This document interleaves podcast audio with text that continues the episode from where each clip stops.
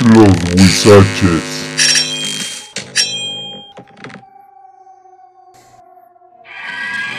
Hola, buenas noches, esto es Los Huizaches. Ahora sí que transmitiendo desde Puebla y Aguascalientes y Ciudad de México. Estamos aquí con la poderosa Hurricane. Hola, Saluda, ¿cómo hola. estás? Con un invitadazo especial, Don Max, otra vez en la mesa.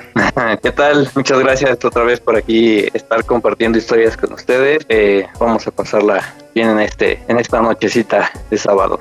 Muy bien, Max, y para que no puede faltar en la mesa, el poderoso Super Peyot. Hola, ¿qué tal? ¿Cómo están? Muy buenas noches. Pues aquí muy contento de volver a reunirnos, aunque sea de manera virtual, pero pues con muchas ganas de eh, iniciar eh, nuevamente los podcasts, concluir aquellas cuestiones que dejamos pendientes. También que son los cuentos de la semana pasada. ¿Es correcto? Bueno, antes de que iniciemos, este voy a actualizar el pedo porque tenemos muchas cosas que decir. Primeramente, muchas gracias por todos los comentarios que hicieron de los cuentos. Sí se van a hacer más cuentos. Entonces se van a sacar cinco cuentos cada 20 podcasts. Ahora sí que otro de los comentarios fue de que el programa Los Huizaches no tiene estructura. No es algo ensayado y previamente, ¿cómo se puede decir? Con Pues, un guion. no hay guion, no hay nada, este, de las vivencias que tenemos, de lo que hemos escuchado, de lo que averiguamos, de lo que incluso escuchamos en otras podcasts, historias, películas, etcétera. Pues lo platicamos. Realmente aquí no hay un guion, una estructura, no hay nada. Como se hizo en un principio, esto es una vil plática en una mesa de familia, ¿no? Así es. Pues al final de cuentas Muy todos bien. somos familia y todos este lo hago porque muchas de las historias pues son corridas muchos errores tanto míos como de Jenny como de Peyot como de los invitados pues salen por los comentarios que se han hecho que pues por qué no los editamos no pues es que pues realmente pues eso es el sabor de la plática no Así es. no sería bonito una plática toda editada. Al principio sí lo hacíamos, pero parece que hablamos como robot, entonces pues ya estamos dejando los podcasts con sus errores, con sus dilexias, como el que me salió en, en el barco fantasma, que en vez de decir este tal como la, la narró, dije tal como la ranó. Entonces, este, pues son, son errores que se dejan y todo, pero qué bueno que les gustaron. Agradezco mucho sus comentarios. La otra que vamos a comentar en el podcast 30 prácticamente vamos a cumplir un año grabando. Entonces el podcast 30 vamos a hacer un recuento, una plática, van a estar pues todos los que quieran estar en esa mesa y pues recordando y platicando y, y cerrando todos los cuentos y sobre todo las preguntas que nos han hecho de las historias, pues vamos a, a platicarlas y aclararlas, ¿no? Porque ya hay muchas dudas y les agradezco todos los comentarios, buenos y malos. La otra... Mandamos un saludo a la banda de satélite Chegaray, a Tizapán, de hasta allá nos están mandando historias que hoy vamos a contar dos. Una de ellas es de Efren. Muchas gracias Efren por tu historia, está padre. Al rato la, la leemos. Este, saludos a la banda de Aguascalientes. A la saludo a la banda de Los Cabos, de Cancún, de Perú y de Estados Unidos. Y uno de Guerrero.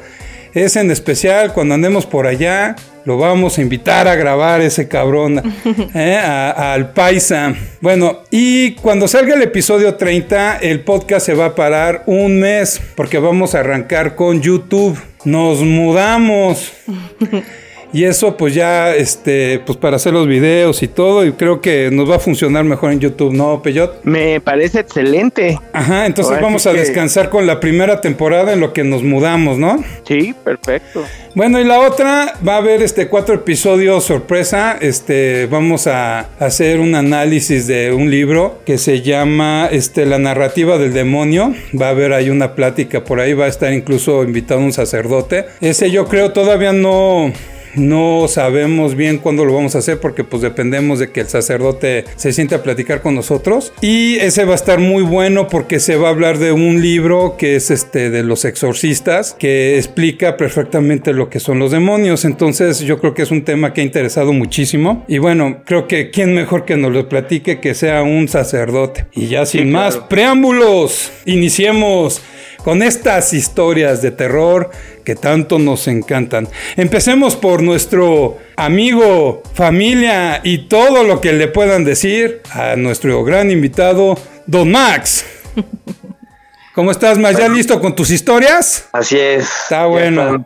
como invitado arrancas, cabrón. Muchas gracias. ¿Eh? Eh, ah, por cierto, por cierto, por cierto, por cierto. Nada más un punto que se me olvidó. Discúlpame, Max.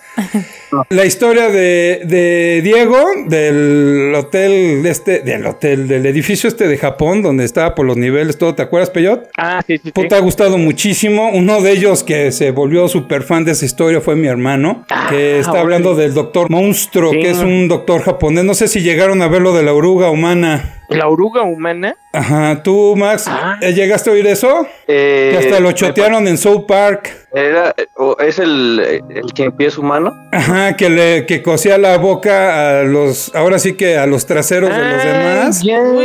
y que el primero, el que primero comía y iba obrando, y todos iban tragando la mierda, ¿se acuerdan?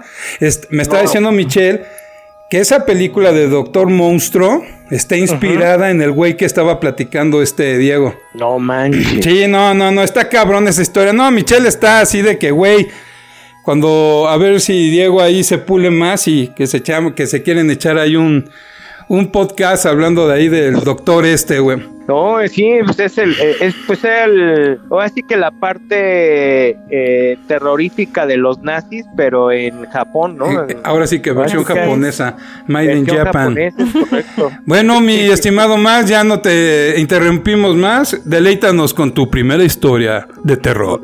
Esta, esta historia yo la llamo Perdidos en el Ártico. Y bueno, comienza con un pasado, bueno, en el siglo XV ya eh, el Imperio Otomano había monopolizado pues varias rutas comerciales terrestres hacia Asia. Entonces ya se estaba investigando qué otras posibles eh, rutas alternas podrían existir hacia Asia sin pasar por ahí por eh, por Medio Oriente y pues justamente así nace esta historia, la cual eh, el imperio inglés trata de descubrir una ruta por el Ártico que los llevaría hacia Asia. Esta expedición se llamó la Expedición Franklin y ocurrió en mayo de 1845 les platico un poco acerca de los personajes que estuvieron involucrados. El capitán Sir John Franklin, él era un oficial naval y ya había estado en batalla. Él había naufragado en una desolada isla australiana y lo más importante, él ya había realizado una inspección a toda la costa de América del Norte y había comandado varias expediciones exitosas al Ártico. El segundo secretario del almirantazgo, Sir John Barrow, había estado en numerosas expediciones en busca del paso del noreste durante los últimos 40 años y muchos de estos viajes habían tenido éxito en el mapeo del área. Ambos fueron destinados por la corona, por el Imperio Británico para esta gran expedición con grandes ambiciones. Lo que sucedió en 1845 fue que eh, hubo dos barcos, se iban a destinar dos, dos embarcaciones, una fue el HMS Terror y el otro el HMS Erebus. Sir John Franklin estaría a cargo del HMS Terror, mientras tanto el capitán eh, John Barrow estaría a cargo del HMS Erebus. Ambos barcos estaban especialmente fortificados para resistir las heladas olas del el Ártico. Sin embargo, pues no iban a estar lo suficiente preparados para lo que estaban por enfrentar.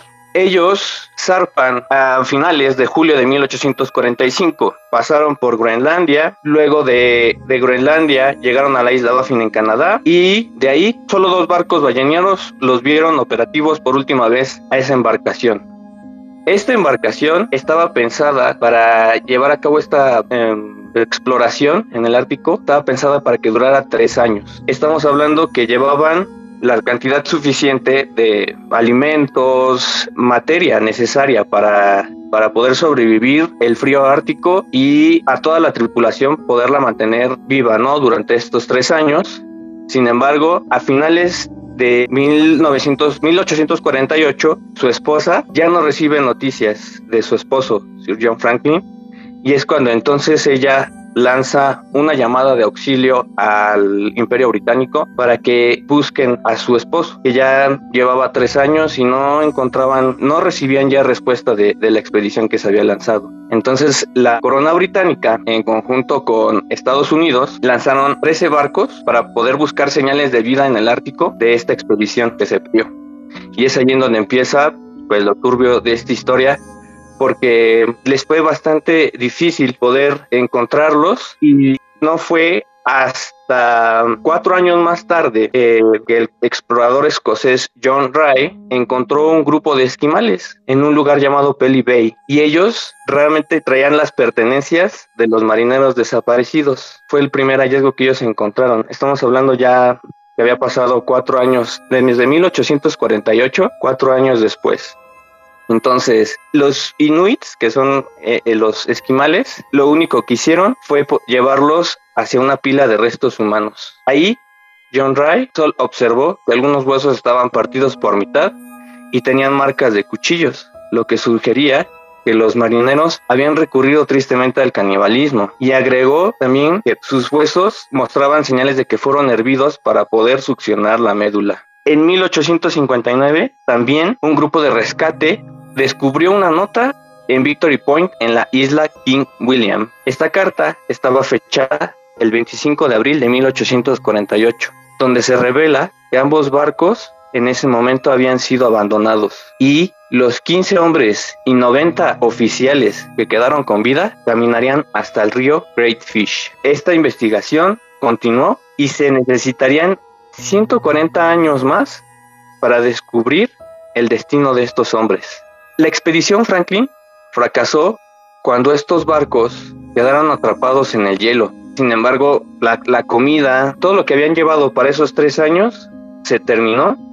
Y entonces toda la tripulación, eh, de acuerdo a las investigaciones, abandonaron el barco y fueron caminando en el hielo hasta prácticamente morir y comenzarse a, a comerse entre ellos.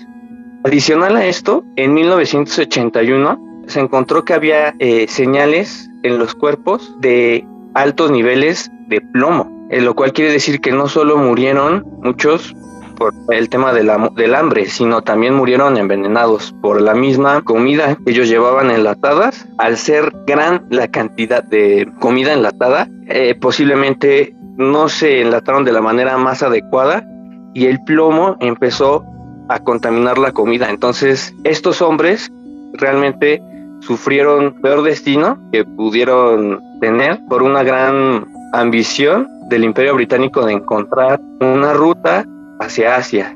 Quiero aclarar que actualmente con el calentamiento global esta ruta se ha derretido y se ha podido encontrar, pero hace 200 años, por esa época, 1848, estaba completamente cubierta de hielo y era tan denso que ni con sus dos mejores barcos que tenía el Imperio Británico, estaban especialmente hechos para cruzar, para poder romper hielo, eh, se quedaron atascados, lo cual pues llevó a este triste destino a esta tripulación quedar varados en el Ártico y empezarse a comer entre ellos y tristemente la ruta se encontró gracias a los equipos de búsqueda que fueron encontrando poco a poco cada uno de los cuerpos y los barcos eh, que se hundieron y se perdieron en la en esta misión y esta es, es la historia que yo quería contarles. Ay, güey, oye, no mames, güey. Ya, ya, ahorita que estabas comentando lo de las latas, Hace poco estaba viendo un documental precisamente de la historia de los enlatados. Incluso todavía hasta los ochentas, ya ves que dejabas tus chiles en vinagre en la lata abierta, que decías, ah, lo voy a usar de recipiente. Y no, güey, ya te, te, te contaminabas de mil pendejadas, ¿no? Por las latas es donde tenemos tantas enfermedades de esterilidad, cánceres, etcétera, ¿no? Pues en esa época pues todavía faltaba pues eran metales en crudo, como le llaman, ¿no? Es que eh, el proceso para, para lo que hacían era precisamente el, recipiente, lo sellaban, eh, no, no había una soldadura o no había una técnica como la, tiene, la tenemos ahorita. Aún, aún así, ya ves que son completamente dañinas para el organismo y eso que ahorita No, ahorita ya, ya tienen, si te fijas, tienen recubrimientos plásticos. Exacto. Y en esa época eran metales crudos, entonces, pues no, no, no. Yo, yo Sí, la- escuché, Adelante. yo escuché de la edad media que, que eh, muchas muertes se dieron por, digo, por la mala, la falta de higiene, muchas enfermedades que, porque los instrumentos y sus, y sus utensilios de comida y todo eran de hojalata. Entonces se oxidaban y ellos no, no se daban cuenta por la falta de higiene, seguían comiendo ahí y se morían de, de intoxicación. No, incluso en alpinismo, cuando andábamos así para campamentos, todo, hay muchas técnicas de revisión de tus latas, que, que no esté inflada, que la orilla no se mueva, que incluso la etiqueta, qué, qué tan desgastada está tu etiqueta, si han estado al sol. No, Es una infinidad, una infinidad de cosas, ¿no? Muy fuerte la historia, Max. Ay, sí. Yo me acuerdo de That's Sí. Incredible. ¿Te acuerdas de That's Incredible, este, Peyot? Eh, sí, claro que sí. Hablaron de esa Sí, expedición. Sí. Fue, Es correcto. fue de que estaban hablando de la expedición, todo lo que comentas, ¿no? Nada más que ahorita dijiste algo muy importante, ¿no? El calentamiento global ha dado otro panorama ya de, de todas esas historias, ¿no? Oye, es que eso es, es también una parte de terror porque Sí. estamos hablando de que todo, to- todo lo- toda esta parte fue cubierta por el hielo y precisamente se quedaron ellos eh, atascados en el hielo, se perdieron eh, literalmente en el hielo. Ahora sí que Y lo que ahorita- contó Max. Sí, y ahorita, o sea, ya quedó al descubierto, pero no, no porque, este, eh, o, o- o así que no por, por una buena obra, sino porque se está acabando el, el Ártico, se está derritiendo Sí. por el- este calentamiento global. Entonces es una parte, es, es yo creo que la segunda parte del terror, ¿no?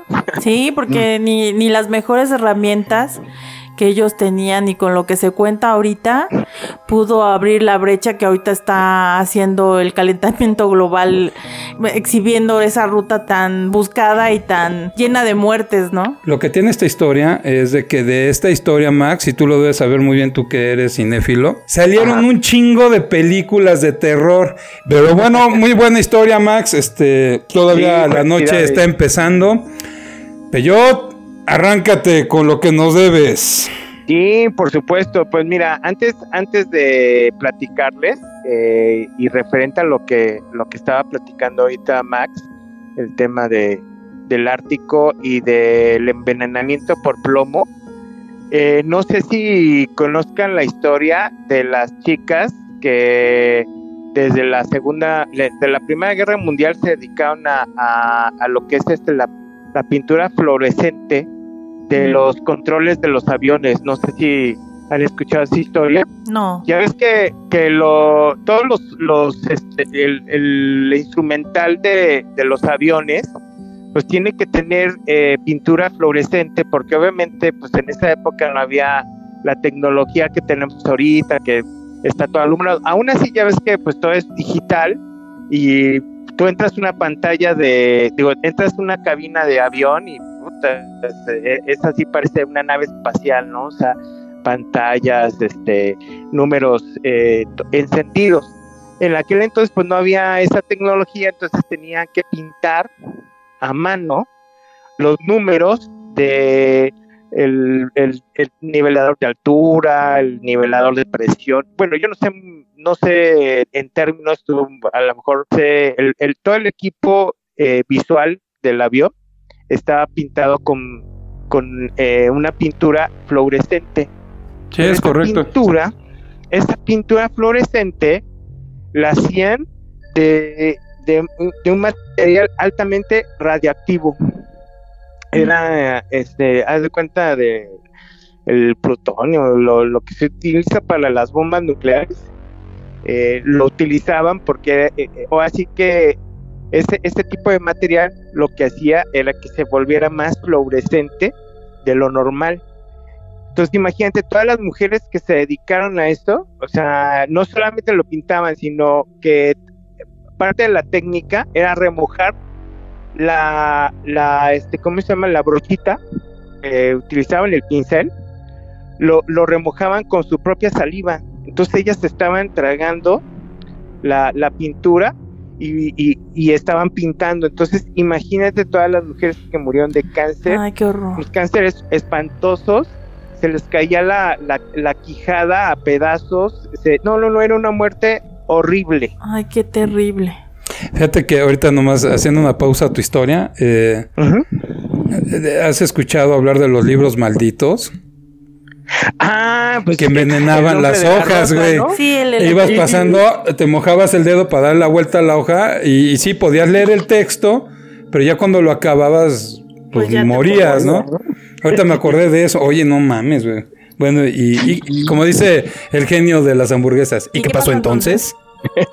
No, pues imagínate, o sea, obviamente que fue un super pedo porque la, la empresa, eh, e- ellos nunca dijeron que era nocivo, al contrario, eh, se les informaba, se les daba la misma información de que, era completamente inofensivo. Entonces, pues estas mujeres trabajaron durante muchos años este, haciendo ese tipo de, de eh, bueno, elaborando, eh, pintando la- los instrumentos se empezaron a morir, se empezó, y obviamente vinieron demandas y vinieron investigaciones y, y obviamente pues ya se dieron cuenta de que eh, era estaban contaminadas de radiación. Pero ellos sí sabían. O sea, los creadores de esas pinturas sí sabían que, que podía ocasionar la muerte. Exactamente. Ay, qué triste. Exactamente, pero pues ahí sí que la, la necesidad eh, en ese momento, pues imagínate cuántos miles y miles de aviones tuvieron que fabricar y miles y millones de instrumentales se tuvieron que pintar para la guerra. Qué horror. Qué horror. No, y Fue- aparte de los 70, 60, 70, venimos de una época que, pues, la pintura con plomo, güey. Sí, pues, O sea, el cuarto del bebé tenía plomo, güey. Es Ah. exactamente. De hecho, aquí en México, no sé si recuerdas que se, eh, muchos de los juguetes tradicionales de México los quitaron de los mercados, todo eso, porque estaban eh, llenos de plomo. Precisamente los soldaditos de plomo Sí, llegaron a ser súper peligrosísimos. Qué bárbaro. Y luego de eso de que lo chupas y sabe rico.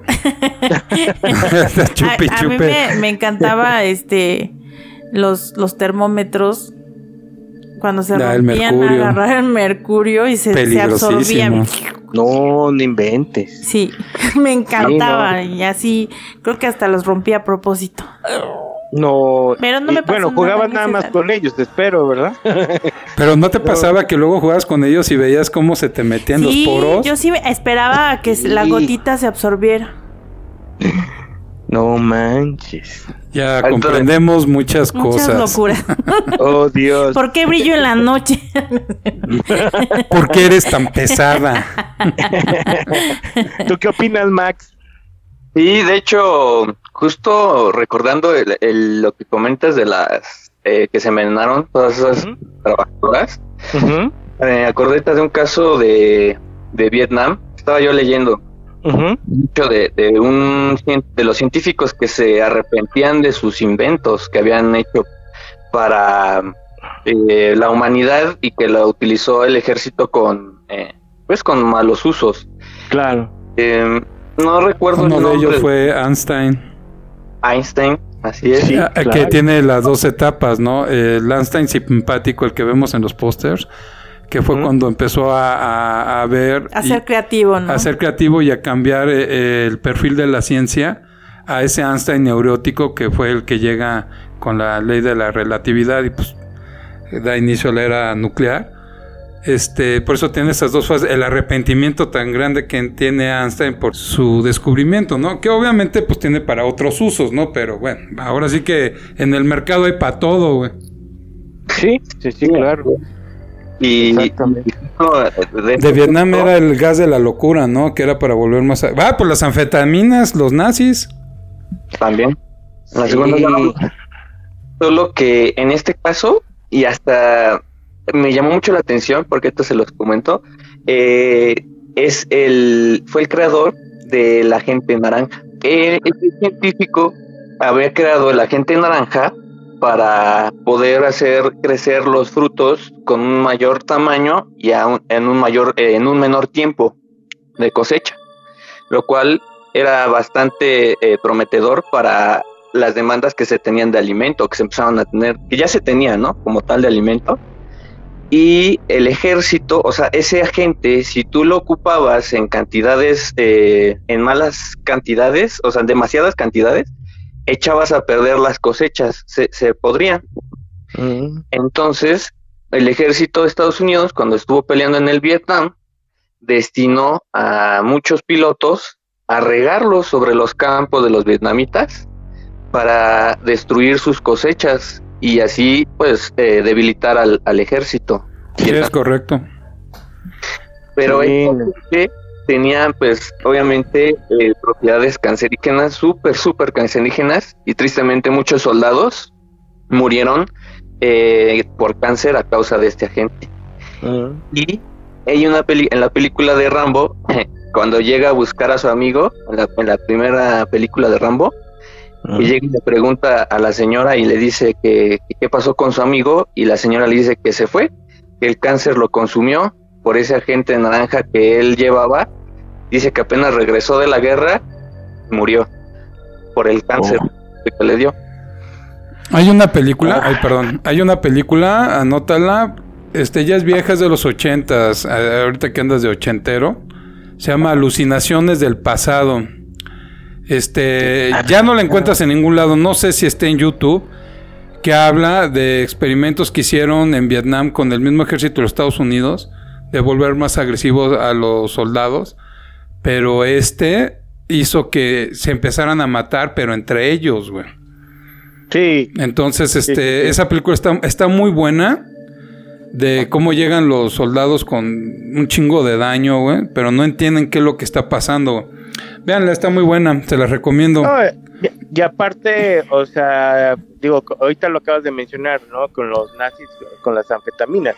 En, en Vietnam, eh, si, te has- si te acuerdas, o sea, les dieron rienda suelta a las drogas. O sea, tú, tú ibas a Vietnam y te podías drogar y meter lo que tú quisieras, con tal de que estuvieras, o sea, alerta y súper agresivo para la guerra. Entonces, o sea, fue una, un- una, una generación drogadicta, pero drogadicta en todos los sentidos, ¿no? En, en violencia, en eh, desórdenes mentales, o sea, muchos regresaron y, y ya ves que hacían masacres aquí en, en Estados Unidos, hicieron masacres, eh, se suicidaban, no, quedaron los super locos de, de esa guerra. No, está cabrón. Bueno, pues pasemos a la tercera historia. Pasamos a la siguiente, adelante. Bueno, esta, esta historia es de José Miguel, de aquí de satélite. Nos mandó una pequeña historia. Este, ahora sí que todos los créditos de narración son para él. Se llama Esta niña está bautizada dos veces. Dice, ah, la tía de una amiga estaba embarazada de seis meses y fue cuando sucedió algo que le extrañó mucho, ya que mientras estaba durmiendo soñó con la imagen del diablo. Durante el sueño, éste le decía que su hijo iba a ser de él. Sin embargo, este sueño no fue algo que la atormentara, ya que ella no creía en estas cosas.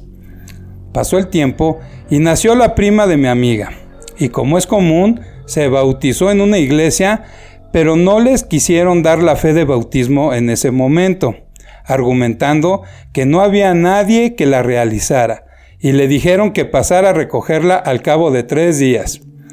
Pasaron los tres días y los padres de la niña decidieron ir a buscar la fe de bautizo. Al llegar a la iglesia, el sacerdote que estaba en las oficinas les dijo que no tenía nada en esa iglesia y que no se había celebrado ningún bautizo el día que ellos decían. Cuando ellos le dieron el nombre del sacerdote que había celebrado la ceremonia, les dijo este sacerdote que había fallecido hace cinco años. Ante esta adversidad, los padres tuvieron que celebrar el bautizo por segunda vez, por lo cual esta niña fue bautizada dos veces, aunque la iglesia solamente reconoce una y hay fotos que comprueban el bautizo del primero. E incluso se ve el sacerdote. ¡Qué miedo! Ya le pedí la foto. Ay, güey. ¡Qué Muchas gracias a José Miguel por tu historia. Un saludo por allá. Ahí va tu playera Huizache. Cuando las mandemos Oh, a hacer otra vez. Muy padre. bueno. ¿quién sigue con historia? Max. ¿Quieren Arráncate, Max.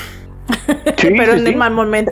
Pero en mal momento. Ahora sí la- Discúlpame, ahora Max. sí la regaste bien, no, hombre. Sí, no, ya, ya sabes, yo siempre. Es que lo que me preguntan, que oyen que traemos un puto desmadre en el podcast y me dicen que si así es la estructura del programa. y le Así digo, es, no, claro. no hay estructura, güey. Ese es el pedo, güey. Y eso es lo que le está gustando a mucha gente. Que por cierto, también se me olvidó comentar lo de Archivos del Crimen. Es un, es un podcast, no recuerdo de dónde y no, no la voy a cagar, no se vayan a ofender.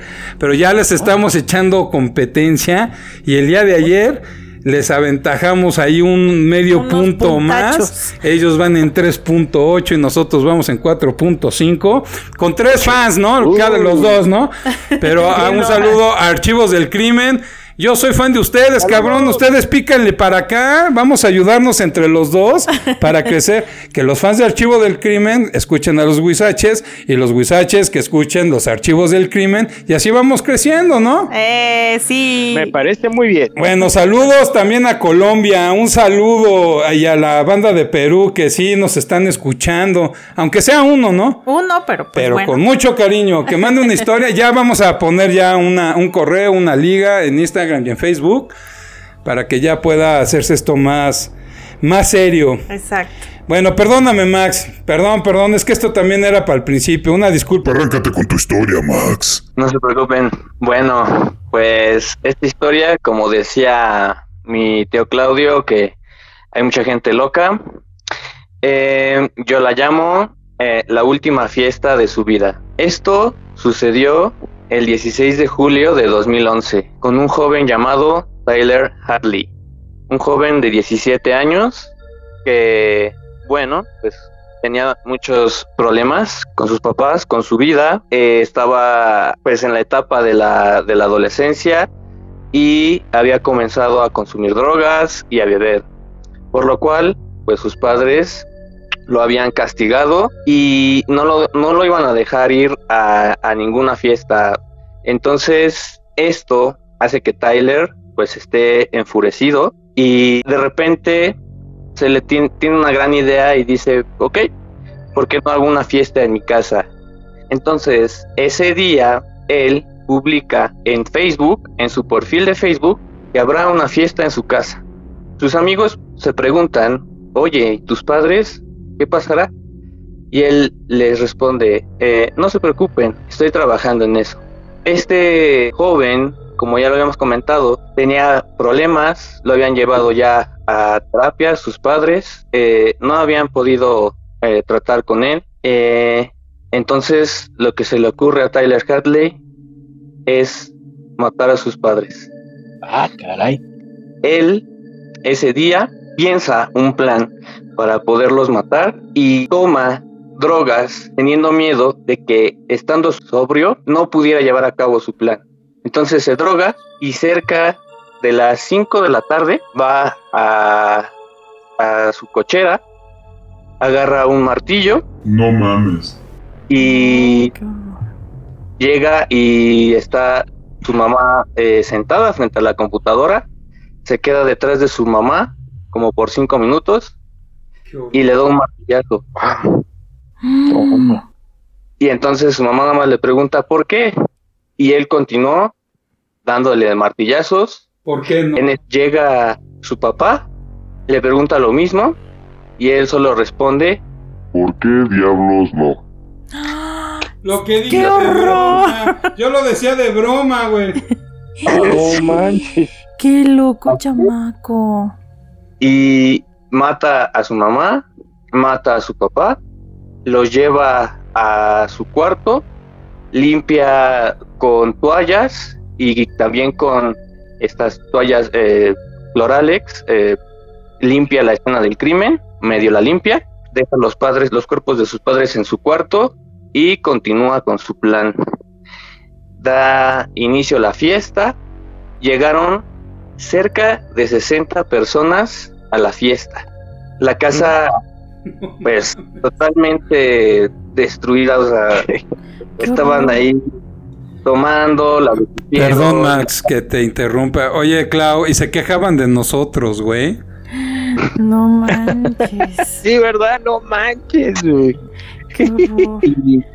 Entonces, pues desecha la, la casa, eh, marcas de cigarrillos en las paredes. Hagan lo que quieran. Sí, estaban haciendo lo que querían con la casa y él solo decía, porque todo el mundo le preguntaba, que dónde estaban sus padres y él les decía que se habían ido a Orlando en una primera instancia.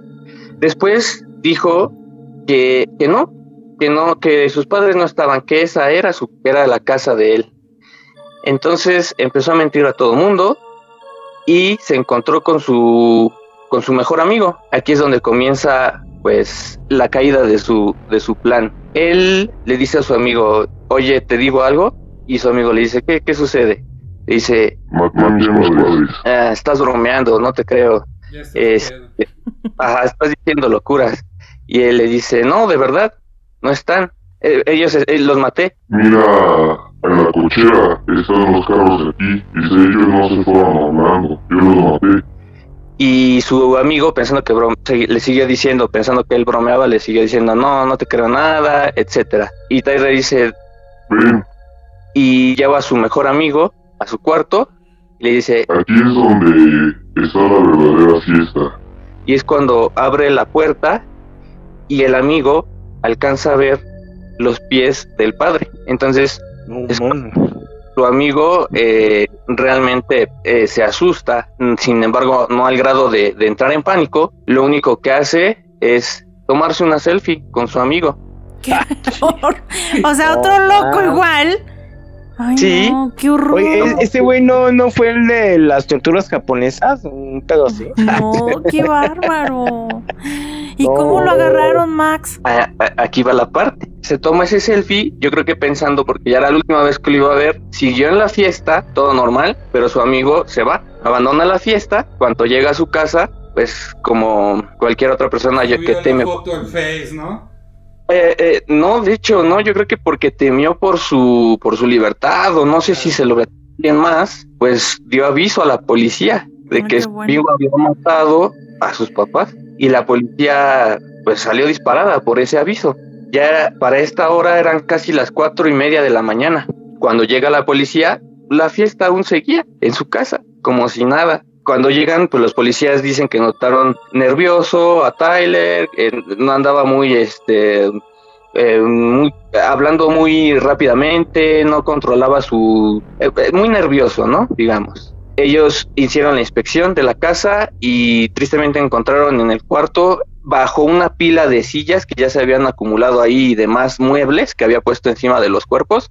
Encontraron allá los cuerpos de sus padres y Tyler Hadley fue arrestado. Qué horror.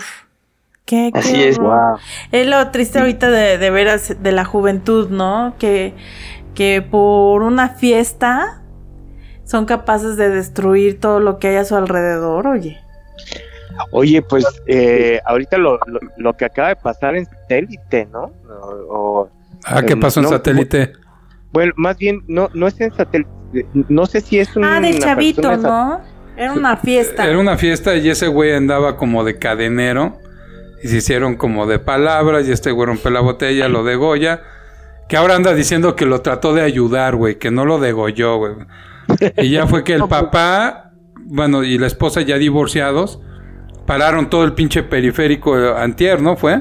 Que lo Sí, no, pararon, ¿qué? dices, 13 ¿no? horas, ¿no? 14 horas, ¿no? Sí, no. No, no, todo, no, todo no, la- no. pues sí lo entiendo, güey, pero puta, está cabrón, güey. Pero bueno, no, no quiero hablar de más, pero resulta que esta mujer, este, la mamá de este chavo en paz descanse, este, ya había tenido un conflicto en Mérida con otro de sus hijos, este, por un secuestro. Pu- Está ahorita sonando, o sea, como que No, los hijos que- han estado en lugares equivocados. Involucrados en ciertas Eh, Es que, es, es que sí, o sea, definitivamente ahí es cuando te das cuenta que lo, lo que está mal termina mal. O sea, Fíjate que mi papá tenía algo que nos decía muchísimo y yo lo vine a entender ya tarde, que me sirvió mucho para Ciudad Victoria, que gracias a eso este, yo no me vi involucrado en ninguna estupidez. Pero decía mi papá, el que anda de vago, le pasa todo. Sí, claro. Sí, El desmadre, jala todo. Y no nada bueno, ¿eh? Sí, no. Eso es definitivo. Entonces, ah, que por cierto, escuché algo que, que dicen que si tú llegas a tu casa, ¿no, Max, Clau? Llegan a su casa, ya cansados, y ya te vas a acostar. Y de repente llega Manuel y te toca la puerta y te dice, güey, vámonos una pachanga. No vayas. Mm, Dicen porque tú ya cerraste el día y eso quiere decir que la, que la muerte te va a perseguir, güey. Ay, cabrón. que y- muchísima gente que se ha levantado de la cama para ir un ratito al café o a eso, han muerto, güey. Algo le pasa. ¿Ya habías Mm. escuchado de esto, Max? Justamente sí, eh, esa, ese- esa historia, bueno, que dicen que ya se terminó tu día, y me acordé mucho de un accidente a mí me, que me impactó mucho, que fue aquí en la Ciudad de México, en, en Reforma, que unos cuates ah, iban a toda velocidad sobre Reforma y no pudieron ellos ya girar en una curva y se estamparon contra un poste y se mataron todos menos el piloto. Sí, sí, lo recuerdo. De todos ellos había Ah, una del BMW, ¿no? Así es. Sí. Había una señora que, que ya estaba en su casa y que el vecino fue el que le fue y le dijo que si se iban a una reunión, a, a una fiesta tranquila, y la sacó de su casa y pues terminó, eh, terminaron Perdiendo la falleciendo. vida ese, esa noche. No, Qué está cabrón. Oigan, no sean malos, denme un minuto, voy a echar una miada. Bueno. Para continuar con la siguiente historia Uno, de uno- uno nada más. Por Váyanse, favor. aprove- aprovechen para ir a echarse una miadita. ¿Quieren ir a hacer pipí? Órale. Órale. Dale. Gracias. Hola. Hola, hola. ¿Ya regresó Max? Creo que no. Creo que Maxi no iba por el 1, iba por el 2.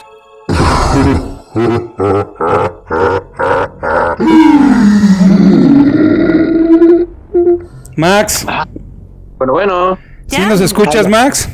sí, Muy bien, bueno, regresamos de una buena miada y continuamos con Peyot, que nos tiene otra historia de terror.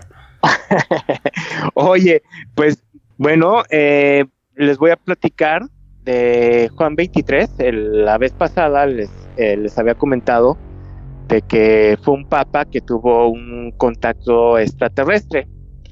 Este papa, eh, pues así que es un papa que llega a la iglesia católica en una época en donde pues la iglesia católica nada más le interesaba, así que nada más le interesaba ponerlo como papa, pero que no tuviera ninguna trascendencia, que no tuviera, que no hubiera un movimiento fuerte en la, en lo que es este la organización de, de la del Vaticano. O sea, nomás un, un papa, nada más de guarnición. Representante nada más. Es De guarnición nada más. es correcto. Y resulta que sucede todo lo contrario. Eh, este papa el- le llaman el papa bueno porque es un papa súper carismático, es un papa que inmediatamente eh, encuentra mucha, mucha afinidad con, con los católicos y con muchos gobernantes. De hecho, este papa inicia con el concilio vaticano.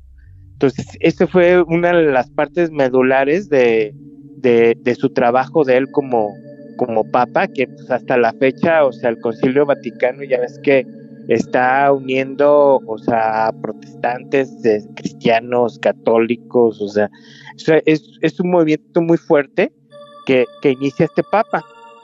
Él, en, haz de cuenta de que llega al papado en 1958, ajá, y termina su papado en 1963, pero pues por su muerte, no, no, lamentablemente él muere, eh, o así que de- supuestamente eh, le dio cáncer de, de estómago, ya sabes, no es cánceres raros así como que te da de un día para otro y te mueres, porque realmente eh, es muy misteriosa su muerte, ¿no? Es, eh, es un papado muy corto, es un papado muy corto. Tipo eh, el cáncer de estómago de, de la mano peluda, ¿no?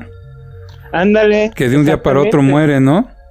Exactamente, o sea, cosas muy raras. De hecho, estaba viendo, fíjate, él nace en 1900, 1881, ajá, y muere en 1963 a los 81 años, o sea, 1881 y muere eh, a los 81 años, o sea, bueno, son cosas curiosas, ¿no? Pero bueno, entrando al tema, eh, este, este papa, en 1961, en dos años antes de fallecer, ¿sí? estando en la, en la casa de veraniego, ya ves que en Galdonfo, ¿no? Ah, tiene un nombre así medio, medio raro. Ahí este, su casa de, veraniega. Él va caminando con, con su asistente eh, por los jardines y de repente, o sea, imagínate, aparece un plato, un plato con, con luces, eh, diferentes luces eh, parpadeando y se quedan pues petrificados por lo que están viendo. Baja la nave, se posa en, el jardín y, baja un ser, un ser, eh, lo, e, e, este cuate lo, lo identifica como un, una persona eh, alta, eh, rubia, con la nariz, la, la las orejas puntiagudas, ajá, y tiene un, una, eh, está cubierto como de una luz, como un ser luminoso, un ser, o así que, pues celestial, ¿no? Un ángel. un ángel.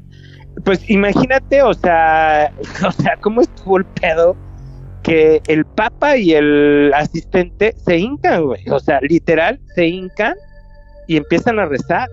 Empiezan a rezar porque ellos, o sea, en ese momento, pues sienten como, sienten esta presencia celestial, ¿no? O sea, no, no, no lo ven como un extraterrestre.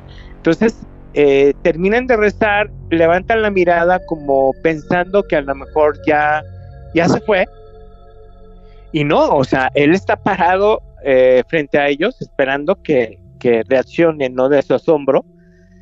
Se levanta el papa, se levanta el papa, se levanta el asistente. El, el, el papa avanza unos pasos eh, y le hace la seña a su asistente, así como que, pues tú aquí quédate. Eh, y él empieza a hablar con, este ser, se empieza a comunicar con este ser eh, eh, él no escucha absolutamente nada, él nada más se da cuenta que están teniendo una conversación. Es una conversación, eh, entre comillas, corta, pero dura 20 minutos. 20 minutos obviamente para la información que a lo mejor, hablando de información relevante puede ser mucho tiempo, pero pues es realmente una conversación corta. Este ser se da la media vuelta, se dirige hacia su nave, se sube y se levanta la nave y se va. Entonces, o sea, puta, el asistente se queda así como que, que pex. El papa no le hace ni un solo comentario, o sea, no, no le dice, ay, pues me platicó esto, estuvimos hablando, no, nada. O sea, simplemente le dice que los hermanos de los hermanos viven en diferentes planetas y, o sea, tienen diferentes formas. Los hijos de Dios, los hijos de Dios, eh, que son nuestros hermanos, eh, están en, en, todas partes del universo y tienen diferentes formas. Es lo único que le dice. Se retiran de ahí. Entonces te digo, eh, este papa, o sea, inicia el, Concilio Vaticano, tiene algunas, ¿cómo se llama? predicciones eh, él, él, predice que ya, ya viene el tiempo de la segunda venida de Jesús y que precisamente en esta época, o sea, eh, imagínate, él menciona, o sea, estas predicciones que da, las corta en hasta el 2033. O sea, como que diciendo, pues hasta el 2033 vamos a llegar. Entonces él nada más dice que pronto se verán luces rojas verdes y blancas, pasará muy veloz. Señal de la segunda venida de Jesús. Ajá.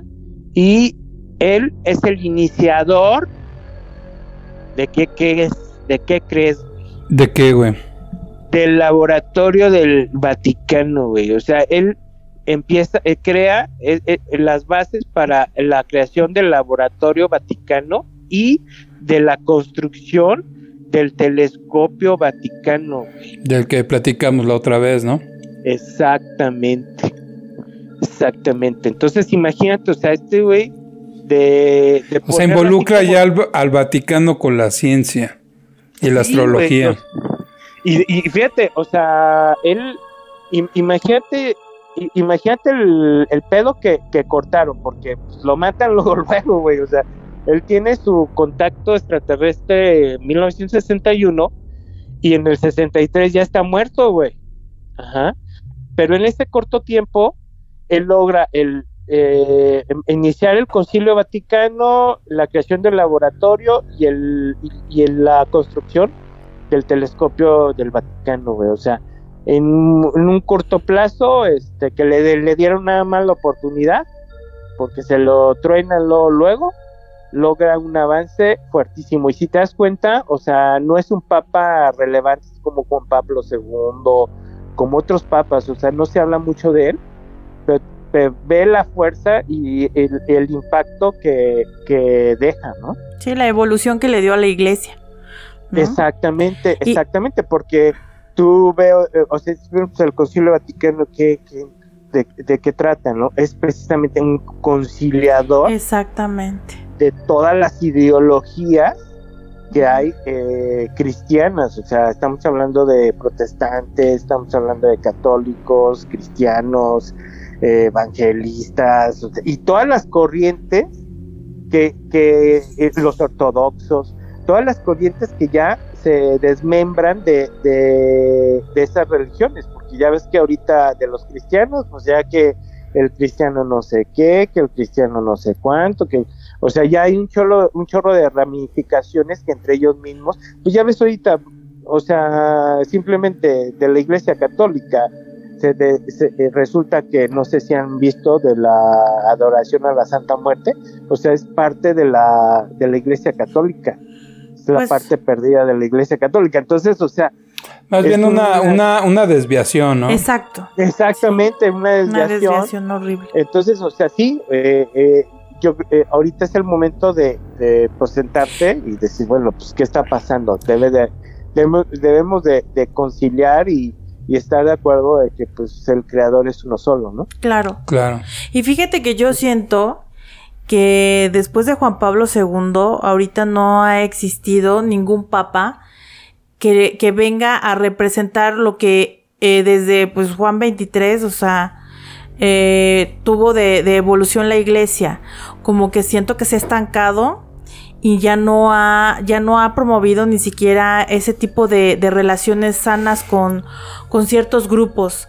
Como que siento que se ha estancado y no ha habido el Papa que, que remueva o que avance más en lo que se estaba eh, obteniendo como iglesia. Sí, porque este, el- este, el Papa Francisco, Papa Francisco, Francisco. este Es- güey, este, es- es creo hombre. que, Es no, un- no, es pero aparte nomás él ha pasado bronqueándose con todo mundo, güey. Yo siento que él es muy humano, o sea, es muy humano, es, es una persona muy aterrizada, pero sí siento que los, los demás papas que ha existido y que han conciliado y que han creado tantas cosas, tienen un nivel espiritual muy profundo, que tienen la capacidad de conectarse con, con otras cosas. Y ahora, No manches, se dio en la ¿Está- cara mi bien? gordo. Abrió una cerveza y se dio en un ojo. Ay, mi amor. no vente.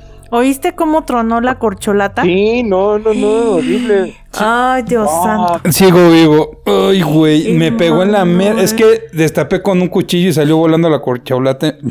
¿Corcholata? Oye, estamos hablando aquí de la no conciliación y no sé qué, ¡pum! O sea, sí, sí, ya entendí. Yo no voy para arriba, ya, ya lo entendí. Pero yo sí siento que sí ha faltado como esa profundidad que le daban los papas.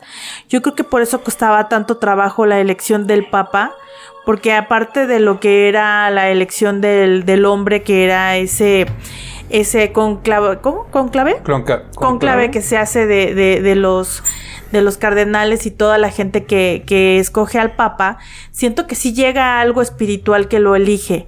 Y desde que eh, el Papa Benedicto eh, pues decidió renunciar, como que ahí todavía está falta, falta un eslabón fuerte para que la iglesia concilie muchas cosas que están al aire y que, y que crearon muchos papas que fueron casi santos. Bueno, pero ahorita ya no es tanto la iglesia.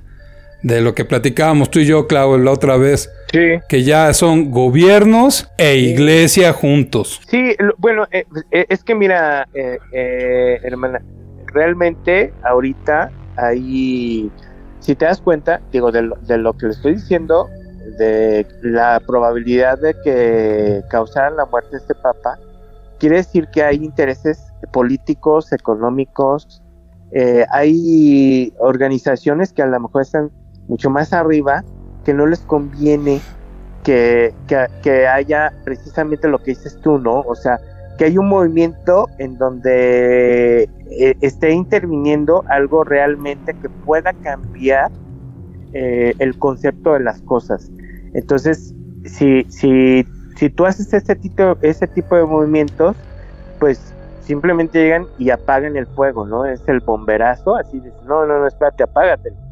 ¿Y qué es lo que pasa ahorita? O sea, si te das cuenta, los papas están siendo eh, un cierto, de cierta manera nada más conciliadores, o sea, en un momento así, ay, pues es que la paz del mundo, es que pues hay que ver por los pobres, pero no se continuar un meten poco en con, con su legado Sí, que han dejado los otros papas, ¿no? tradicionalistas Sí, claro. y así como que muy apegados a la política porque obviamente que ahorita o sea tú sabes que, que está la exopolítica ajá entonces ese, ese esos conceptos los, los están muy arreglados en el, en el Vaticano y yo me imagino que no solamente en el Vaticano debe de haber también otras organizaciones este, religiosas, este, políticas, movimientos que también tienen que tener cierta normatividad y tienen, tienen que tener ciertas limitaciones porque si no simplemente eh, los desaparecen. Exacto.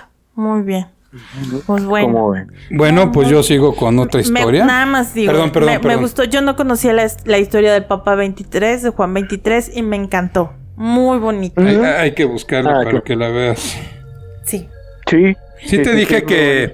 ¿Es de Pío? ¿Qué Pío es? Pío, 20 Pío 23 también, no, ¿verdad? No, Bueno, no me acuerdo, güey, pero compré un de colección, un... ¿Cómo se llama? Un libro de la, la adoración nocturna. Que es así como que de los chingonazos de la... De, son los que se quedan, este...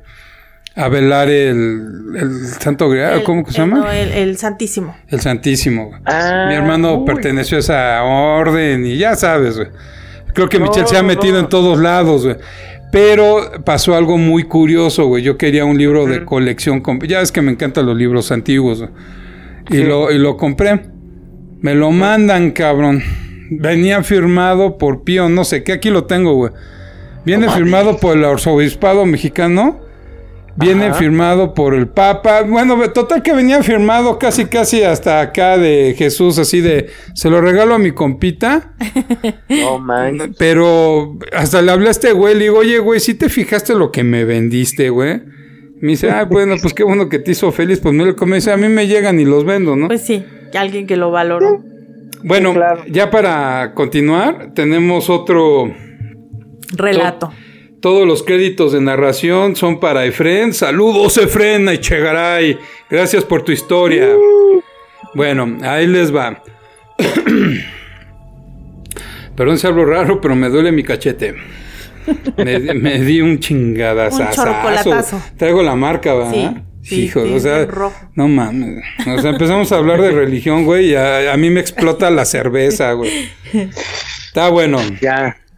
Dice, hace algunos años en un pequeño pueblo del estado de Hidalgo acontecieron los hechos que a continuación les voy a narrar.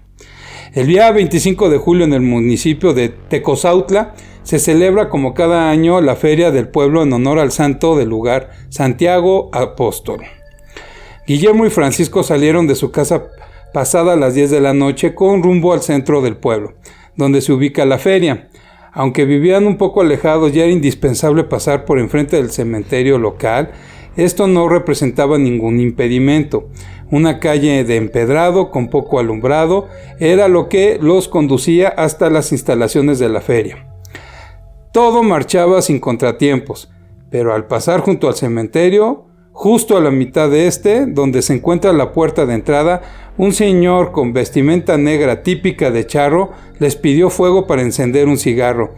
Ellos respondieron que no tenían y se alejaron caminando más a prisa, ya que les pareció muy extraño que una persona con esa vestimenta y esa hora de la noche se encontrara allí. Tan solo habían caminado unos 10 metros cuando voltearon hacia atrás y el charro ya no estaba en la puerta, y se sorprendieron aún más al mirar hacia el interior del panteón. El místico personaje se encontraba encima de una barda de unos 8 metros de altura que divide por la mitad el camposanto.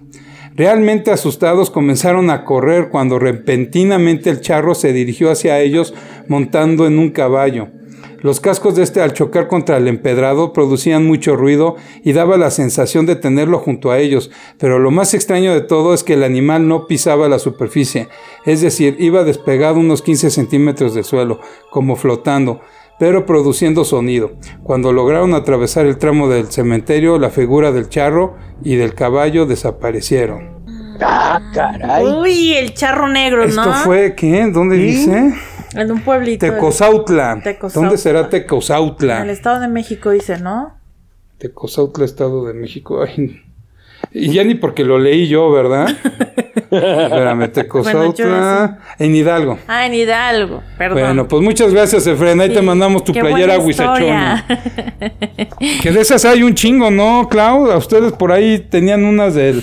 eh, A ver si las contamos en el siguiente podcast de... Tú ahí con Juan Pablo, ¿no? En Zumpango, ¿no? De historias del charro Sí. negro, ¿no? No, y, y fíjate que hay una historia eh, padrísima, precisamente eh, relacionado con, con un caballo, pero está, es- está, im- imagínate, o sea, que te gusta la, la parranda y, y vas y, este, ¿cómo se llama? Vas a una fiesta inexistente, ajá, y terminas bailando con una mujer con cara de caballo.